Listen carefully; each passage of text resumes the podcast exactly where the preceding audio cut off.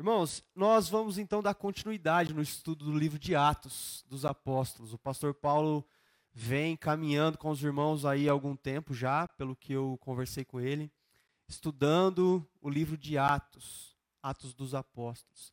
Mas antes disso, eu queria compartilhar, antes de abrirmos o texto, lermos o texto, entendermos o texto, existe uma prova, uma avaliação chamada PISA. Talvez os professores aqui lembram, sabem dessa prova que eu estou falando. Chama PISA, Programa uh, Internacional de Avaliação de Estudantes. É uma prova que é aplicada de três em três anos em todo o mundo, em mais, na verdade, em aproximadamente 80 países. E aí essa prova consiste em algumas questões de matemática, ciências e interpretação de texto. Interpretação de texto. E aí os, os organizadores dessa prova, é uma instituição internacional que cuida disso, ela junta todos os resultados desses 80 países e eles ah, classificam os países de acordo com a sua proficiência dentro dessas três áreas. E assim, infelizmente, infelizmente o Brasil é um dos últimos países. Entre 80 países, o Brasil há mais de 10 anos está entre os últimos países dessa classificação mais de 50% dos alunos que participam dessa, dessa prova de proficiência em leitura, ciências e matemática, mais de 50% se encontram abaixo do nível básico no que diz respeito à interpretação de texto.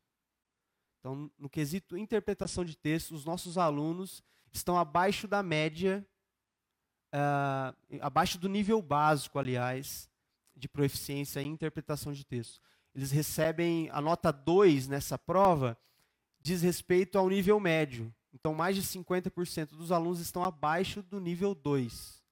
Apenas 2% dos nossos alunos, apenas 2% dos nossos alunos atingiram a média 5 ou 6, que significa um excelente domínio de interpretação de texto, um excelente domínio de leitura.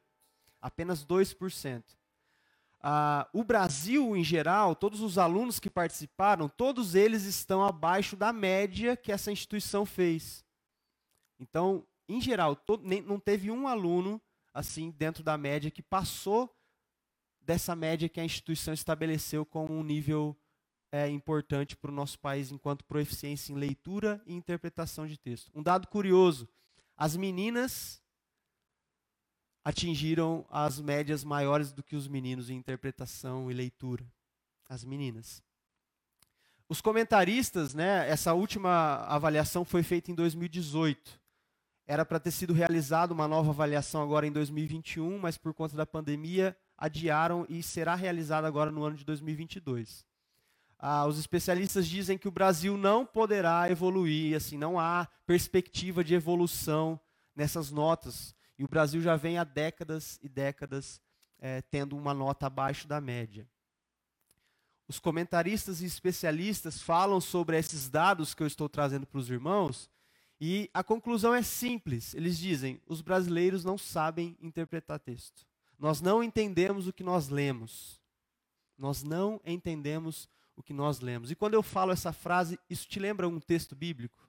Nós não entendemos o que nós lemos. Por que, que eu estou falando sobre esses dados? Porque justamente nós vamos estudar um texto hoje da palavra de Deus em Atos dos Apóstolos, que fala sobre uma dificuldade de interpretação de texto que um homem teve. E ele recebeu auxílio. Mas eu, eu também estou falando sobre isso e quero trazer a reflexão na palavra de Deus hoje em cima desse texto. Não só porque estamos sequencialmente trabalhando o livro de Atos, mas porque Deus escolheu se revelar através de um texto. E aí nós temos um grande problema. Se nós não sabemos interpretar texto, se nós não temos o hábito da leitura, o gosto pela leitura, e Deus escolheu se revelar a partir de um texto, o que fazemos com isso? Como é a saúde das nossas igrejas, sendo que nós não conseguimos ter uma proeficiência de interpretação de texto? E aí, talvez esse seja um dos motivos pelo qual a gente tenha tanta heresia espalhada pelo Brasil afora, no mundo evangélico. Porque nós lemos o texto e interpretamos da forma que queremos. Um pastor teólogo conhecido aqui no Brasil, pastor batista Ziel Machado, ele diz que nós confundimos aquele legado que a reforma nos trouxe de livre acesso às escrituras com livre interpretação das escrituras. Infelizmente, nós confundimos essas duas coisas. Uma coisa é termos livre acesso às escrituras, isso é um legado que a reforma nos trouxe.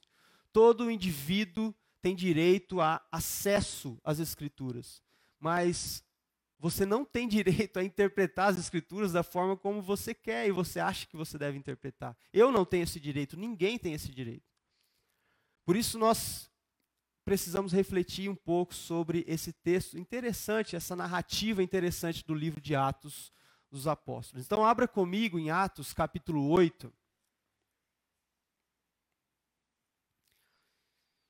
Do versículo 26 até o versículo 40. Atos, capítulo 8, 26 até o 40. E com a sua Bíblia aberta, um primeiro passo importante para a melhor interpretação do texto. Primeira dica: ore antes de ler o texto, tá? Então vamos orar juntos para que a gente possa ler esse texto, interpretar esse texto de acordo com a vontade do nosso Deus. Pai, nós estamos com a tua palavra aberta diante de nós e queremos abrir mão de todos os nossos preconceitos, as nossas ideias, as nossas ideologias. Nos ajude a não tentar encaixar o texto bíblico com, aquilo que a gente acha que é certo ou errado. Mas nos ajude a ver a tua palavra de acordo com a vontade do teu Espírito Santo e que ela possa invadir o nosso coração e ajudar a gente a evoluir na nossa interpretação de texto, inclusive. Obrigado pelo livre acesso à Escritura. Obrigado. Em nome de Jesus. Amém. Atos capítulo 8, versículo 26 em diante, diz assim: Um anjo do Senhor falou a Filipe, diácono Filipe, dizendo: Dispõe-te e vai para o lado sul, no caminho que desce de Jerusalém a Gaza. Esse se acha, se acha deserto. Ele se levantou e foi. Eis que um etíope, eunuco, alto oficial de Candace, rainha dos etíopes, o qual era superintendente de todo o seu tesouro, que viera adorar em Jerusalém, estava de volta e, assentado no seu carro, vinha lendo o profeta Isaías. Esse homem estava lendo um trecho das Escrituras, profeta Isaías. Versículo 29. Então disse o Espírito a Filipe: Aproxima-te deste carro e acompanha-o.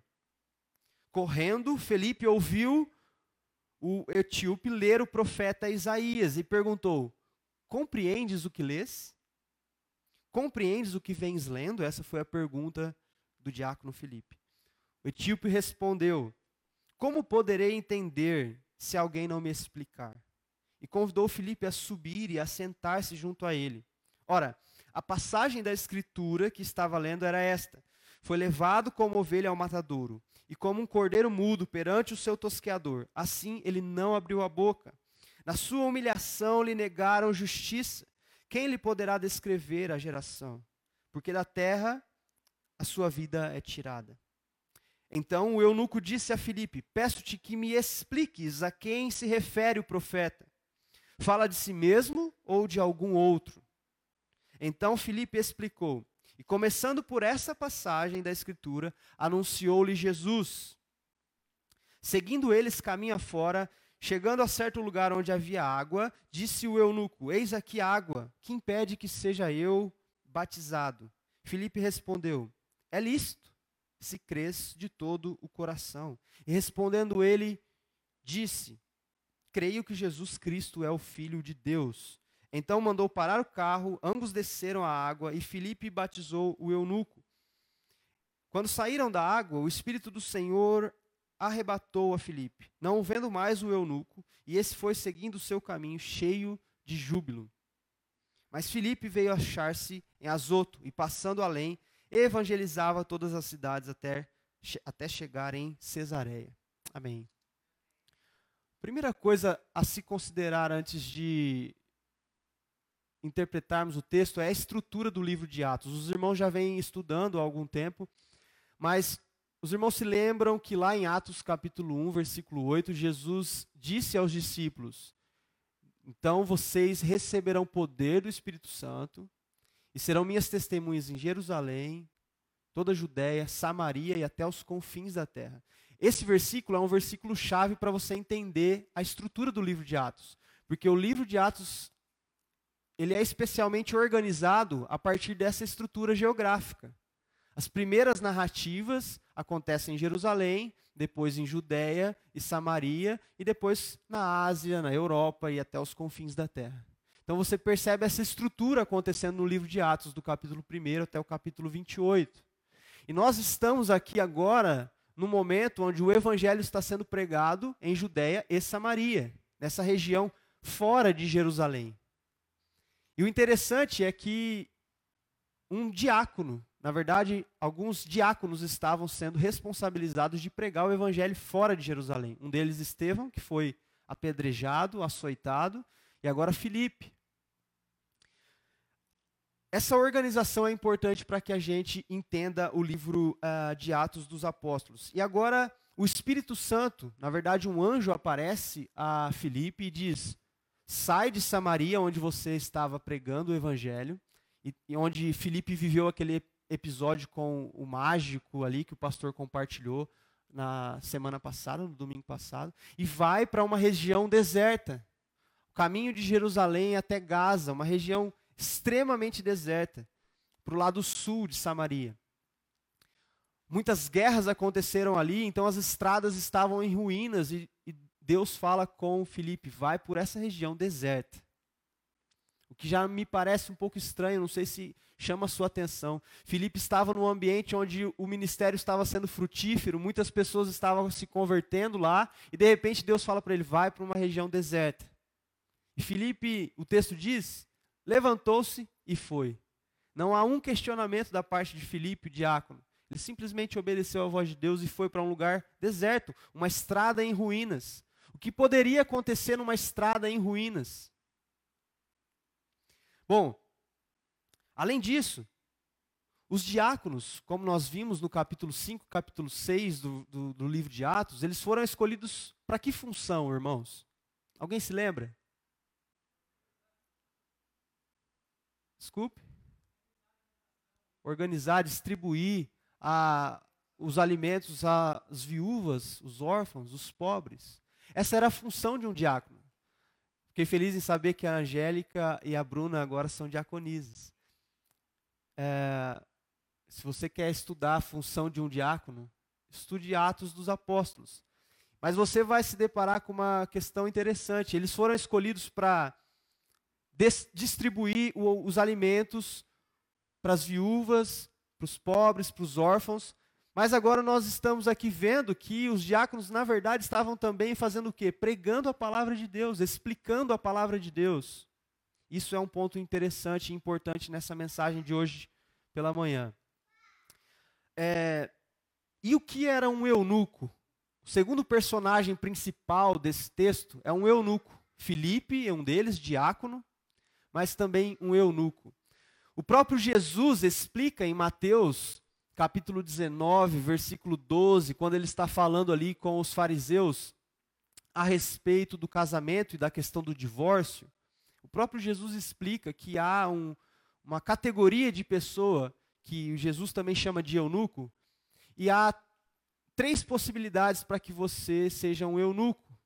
Uma delas é que você nasça como um eunuco, alguém que não tem desejo sexual nem por homem, nem por, por mulher. Hoje nós conhecemos isso como ah, os assexuados, pessoas que nascem sem desejo sexual nenhum.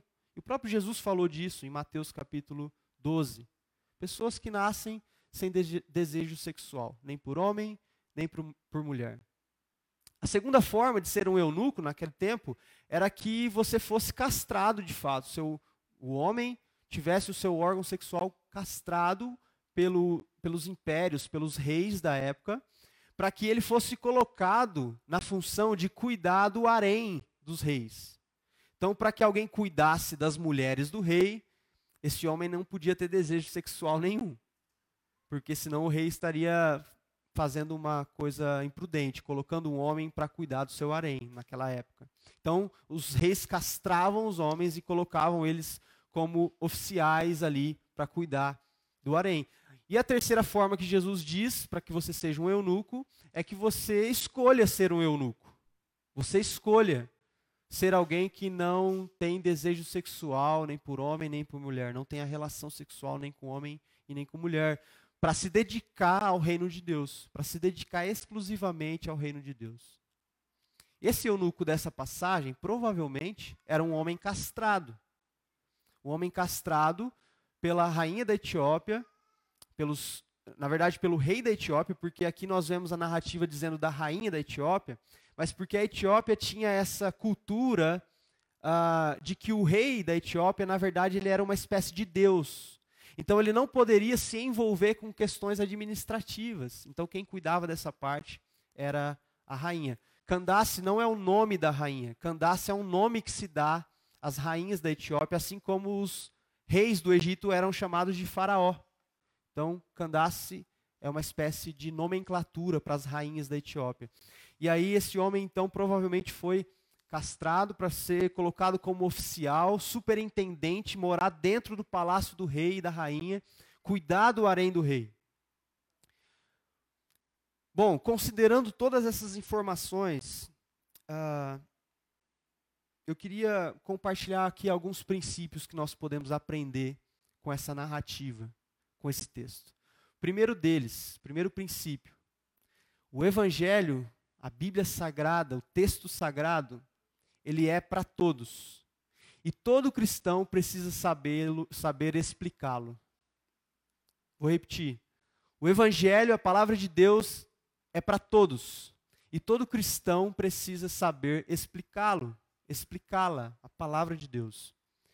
Por que eu digo isso? O eunuco era uma espécie de pessoa, era uma categoria de pessoa que naquele tempo era extremamente excluído da rotina religiosa do povo. Um eunuco era considerado alguém totalmente impuro. E até nesse momento, as duas formas é, principais de ser um eunuco era se você nascesse um ou se você fosse castrado pelos reis dos impérios ao redor de Israel. E esse tipo de gente era então excluída do santuário. Você não poderia chegar, o eunuco não poderia chegar perto do lugar onde os sacrifícios eram feitos. E ele era excluído da rotina de adoração. O próprio profeta Isaías, que, por ironia do destino, o eunuco estava lendo, o próprio profeta Isaías profetiza ao rei Ezequias, em 2 Reis, capítulo 20, de que, como castigo a Israel, a Judá, na verdade, no período em que Israel já tinha sido levado ao, ao cativeiro assírio e agora Judá estava sendo levado ao cativeiro babilônico. O profeta Isaías diz que, como castigo ao rei Ezequias, os filhos de Ezequias seriam levados na Babilônia e eles seriam castrados, seriam feitos eunucos para servir os reis da Babilônia. Tanto que existe uma suspeita de que Daniel era um eunuco. Daniel, que nós vemos na narrativa bíblica, que estava dentro do palácio do rei da Babilônia. Então, para estar dentro do palácio do rei, provavelmente ele teria sido castrado e era um eunuco. Essa figura do eunuco, então, ela era totalmente excluída de participar da vida religiosa. E agora nós vemos o diácono Felipe sendo instruído pelo Espírito Santo a se aproximar desse homem, acompanhar esse homem. E esse homem o convida a sentar dentro da carruagem que ele estava viajando. E Filipe faz uma espécie de amizade com esse homem e apresenta o evangelho para esse homem, e esse homem é batizado, incluído na aliança de Deus, parte da família de Deus. Por isso eu digo, o evangelho é para todos. O evangelho é para todos. Quem são as pessoas hoje, século 21, igreja IPI de Arapongas, quem são as pessoas que nós estamos restringindo de acessar o Evangelho? Quem são os eunucos dos nossos dias?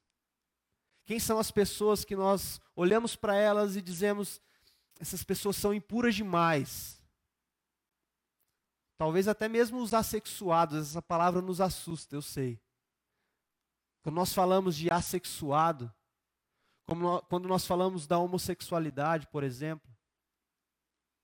São essas pessoas hoje que nós estamos criando barreiras para que elas acessem o Evangelho?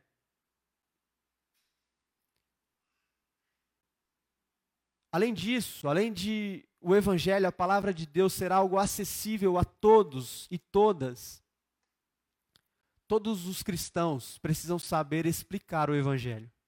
Como eu disse, não era a função de Filipe explicar o Evangelho. Já pensou se, diante do eunuco, Filipe percebesse que ele estava com um problema de interpretação, de entendimento da palavra de Deus, e ele fizesse essa pergunta: Você está entendendo o que você está lendo? E o eunuco respondesse: Realmente não estou entendendo, preciso de alguém para me explicar. E Felipe falasse assim: Espera aí que eu vou chamar Pedro. Pedro é o cara que é responsável por explicar as Escrituras. Existem oportunidades na sua vida que você não vai ter tempo de chamar o pastor Paulo para explicar as escrituras para você no seu lugar. E isso é bênção. Existem pessoas que você tem acesso que o pastor Paulo não tem acesso, que eu não tenho acesso, que os presbíteros dessa igreja não têm acesso. E você, se você é diácono, se você é líder do louvor, toca algum instrumento aqui, é da mesa de som, cuida da transmissão, ou é um membro dessa igreja que frequenta aqui, está em todas as atividades, ou você é um visitante aqui, cristão, ouvindo a palavra de Deus nessa manhã, você tem a responsabilidade de pregar e explicar o Evangelho. Diante dessas oportunidades, você é responsável por apresentar e explicar o Evangelho. Por isso é importante que você leia interprete as Escrituras. Por isso que você participa de momentos como esse que estamos participando hoje, para você compreender ainda melhor a palavra de Deus e estar cada vez mais apto para compartilhar o Evangelho no seu trabalho, na sua faculdade, na sua família. O pastor Paulo, os presbíteros, não estarão na reunião de Natal da sua família. Você é responsável por explicar o Evangelho. Filipe poderia ter negado e, e dito: a minha função é servir a mesa para os pobres e para as viúvas. Então, te vira, meu amigo. Entenda o evangelho por si só. Ou eu vou chamar alguém apto para te explicar. Mas Felipe se dispôs e explicou o evangelho para esse eunuco. Segundo princípio, o evangelho ele une as pessoas. Ele une as pessoas. A Bíblia, o evangelho de Deus revelado nas escrituras, ele precisa ser interpretado em comunidade. Em comunidade. Irmãos, nós estamos sendo fortemente atingidos por uma ideia chamada secularismo. Talvez você já ouviu essa palavra em algum livro, em algum vídeo, secularismo. O que é o secularismo? De forma resumida e breve, é o entendimento de que não há coisas sagradas não há coisas sagradas. A Bíblia, que nós chamamos de Bíblia Sagrada, para o secularismo é apenas mais um livro de história, de poesia, narrativas. O secularismo é o entendimento de que a Santa Ceia do Senhor não é algo sagrado, não é um sacramento. O secularismo entende que o batismo que nós praticamos como sacramento não é algo sagrado. É só mais um ritual religioso. E nós estamos sendo atingidos pelo secularismo, de que forma? As pessoas estão dizendo: eu não preciso da igreja, não há nada de sagrado na igreja do Senhor. E parcialmente eu concordo com isso, porque não há nada de sagrado nesse lugar, não há nada de sagrado nesses bancos, não há nada de sagrado nesses instrumentos, nesse microfone, nesse púlpito, não há nada de sagrado nisso. Na igreja visível, no templo, naquilo que nós conseguimos ver, não há nada de sagrado. Mas na igreja invisível, no corpo de Cristo, na comunidade, na união dos irmãos que creem em Jesus Cristo, aí há a sacralidade do Evangelho. Nós vemos aqui nessa narrativa agora um judeu, diácono oficial da igreja primitiva, unido a um eunuco. Alguém rejeitado, por mais rico que ele fosse, porque ele era um oficial do rei, provavelmente um homem de posses mas um homem excluído da cultura religiosa de Israel. Agora esses dois homens estão juntos, estudando a palavra de Deus. Com quem você caminha? Eu, eu gosto muito do verbo que o, o escritor usa aqui. O Espírito Santo disse a Filipe: acompanha esse homem. O Espírito Santo diz a ele, no versículo de número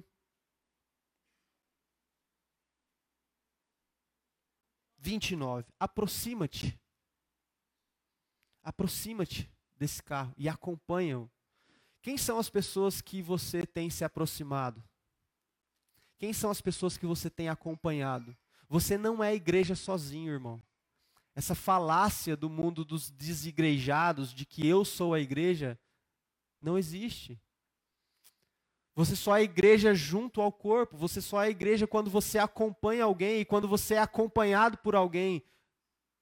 Você só é, é igreja quando você se aproxima de alguém e alguém se aproxima de você. Para quê? Para orar, para estudar a palavra de Deus, para explicar a palavra de Deus e juntos crescermos no conhecimento de Jesus Cristo. O Evangelho une pessoas, é por isso que você participa. E, se Deus assim permitir, nós voltaremos com as nossas reuniões da tarde da vitória, as reuniões dos homens, das mulheres. Esses são os momentos onde nós nos aproximamos, onde nós acompanhamos uns aos outros e explicamos as Escrituras uns para os outros. Você precisa ter o seu momento devocional individual. Em nome de Jesus você precisa. Mas você precisa estudar a Bíblia em comunidade. Os irmãos que já passaram pela academia, pela universidade, ou os irmãos que estão, sabem que quando você escreve um artigo científico, o que, você precisa fazer? Você precisa apresentar a opinião de vários autores diferentes. Você não pode usar apenas um autor para dialogar o argumento que você quer defender. Você precisa trazer o argumento de vários autores. Isso é o que nós vivemos enquanto comunidade. Nós precisamos ouvir a opinião dos irmãos, com o objetivo de interpretar corretamente as Escrituras. Nós precisamos ouvir os argumentos, ouvir as dúvidas, os questionamentos, para que a gente possa ir para a Escritura e interpretá-la em unidade. E por último, meus, irmãos, o Evangelho, a palavra de Deus, transforma confusão em júbilo. Nós iniciamos a narrativa com um homem caminhando a caminho da Etiópia, voltando de Jerusalém, confuso, com perguntas na sua mente. O profeta está falando dele mesmo ou fala de alguma outra pessoa? Essa foi a pergunta do eunuco a Filipe. Lendo buscando, tentando entender o texto sagrado. Provavelmente ele conseguiu esse rolo, esse pergaminho do profeta Isaías com algum escriba em Jerusalém onde ele estava.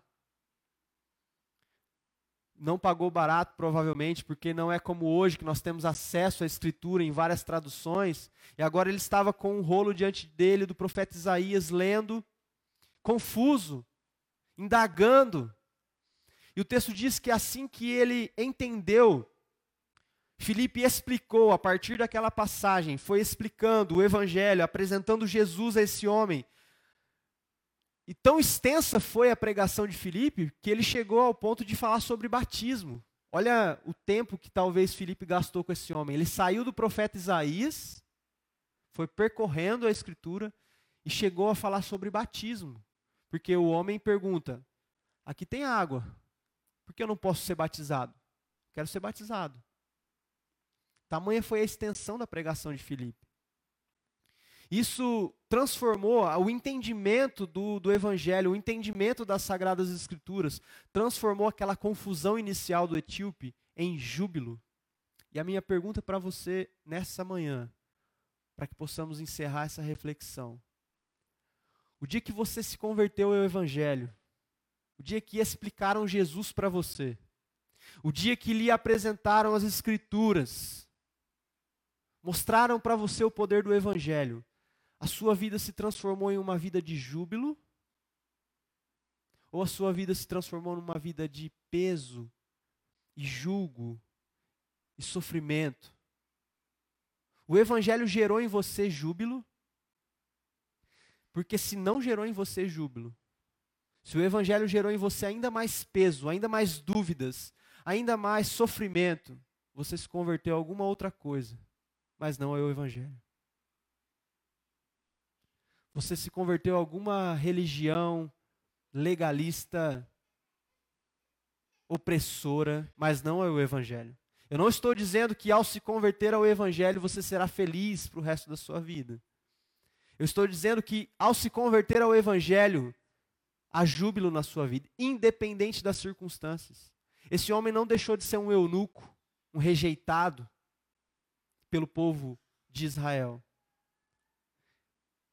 Esse homem não deixou de ser um escravo da rainha e do rei da Etiópia. Mas o texto diz que ele percorreu o caminho com júbilo no, seu, no coração. O evangelho que você tem pregado para as pessoas, o evangelho que nós, Igreja Presbiteriana de Arapongas, temos pregado, pregado às pessoas, tem gerado júbilo ou ainda mais fardo, ainda mais dor, ainda mais sofrimento?